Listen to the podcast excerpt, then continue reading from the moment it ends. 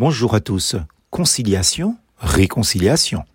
Nous vous en supplions au nom de Christ, soyez réconciliés avec Dieu. 2 Corinthiens chapitre 5 verset 20.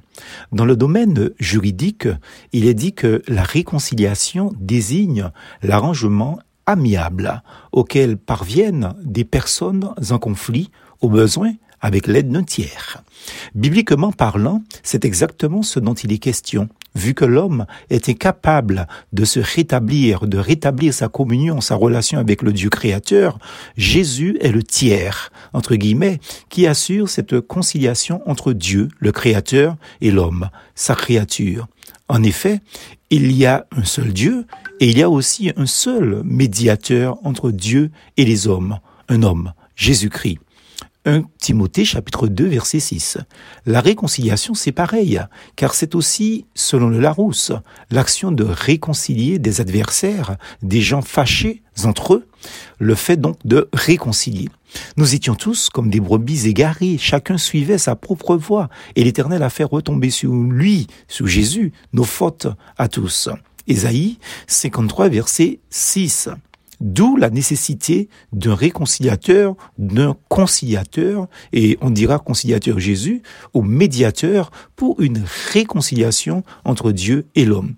Un écrivain du nom de Gustave Thibon, agriculteur français, en qui l'on a reconnu un grand philosophe, dans l'un de ses ouvrages intitulé Ce que Dieu a uni, il a écrit ce qui suit. La victoire de l'amour, en réconciliant l'homme avec cet autre, autre avec un A majuscule, eh bien, le réconcilie avec lui-même.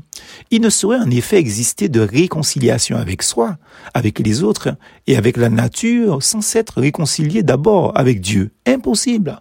Ce n'est pas un armistice, autrement dit, une trêve, ni la seule cessation de l'inimitié ou de la haine. Non, c'est un nouveau départ avec Dieu, avec ses semblables, mais avant tout avec nous-mêmes. C'est un rétablissement, une réadaptation d'une relation qui s'était perdue entre deux parties. Et c'est ce qui doit intervenir entre la créature et le créateur, l'établissement d'une harmonie, d'une résonance nouvelle. En vérité, la Bible parle d'entière réconciliation. Job chapitre 22 verset 21 nous dit Réconcilie-toi avec Dieu, sois en paix avec lui, c'est ainsi que tu connaîtras le bonheur. Et encore, dans le domaine conjugal, se réconcilier avec son mari ou sa femme. 1 Corinthiens chapitre 7 verset 11. Ici, il s'agit bien sûr, dans le domaine conjugal, de tout un programme soutenu par la prière avec une bonne dose de bonne volonté. Y entrer ouvre toutes les portes, chacune en son temps. À la sortie d'une exposition, à la sortie d'une exposition, un visiteur dit à l'artiste, votre peinture est celle de n'être réconcilié. Fin de citation. Oui, par le conciliateur Jésus, dans son œuvre de réconciliation avec Dieu, ainsi que l'œuvre bénie qui est la nouvelle créature que nous sommes devenus, ben, cette créature doit projeter à ses semblables que nous sommes des œuvres belles démontrant notre réconciliation avec notre Dieu et les hommes. Aujourd'hui, nous sommes donc des ambassadeurs. Aujourd'hui, donc, nous sommes des ambassadeurs pour Christ. Comme si Dieu adressait par nous son appel. Nous supplions au nom de Christ, soyez réconciliés avec Dieu. De Corinthiens 5, verset 20.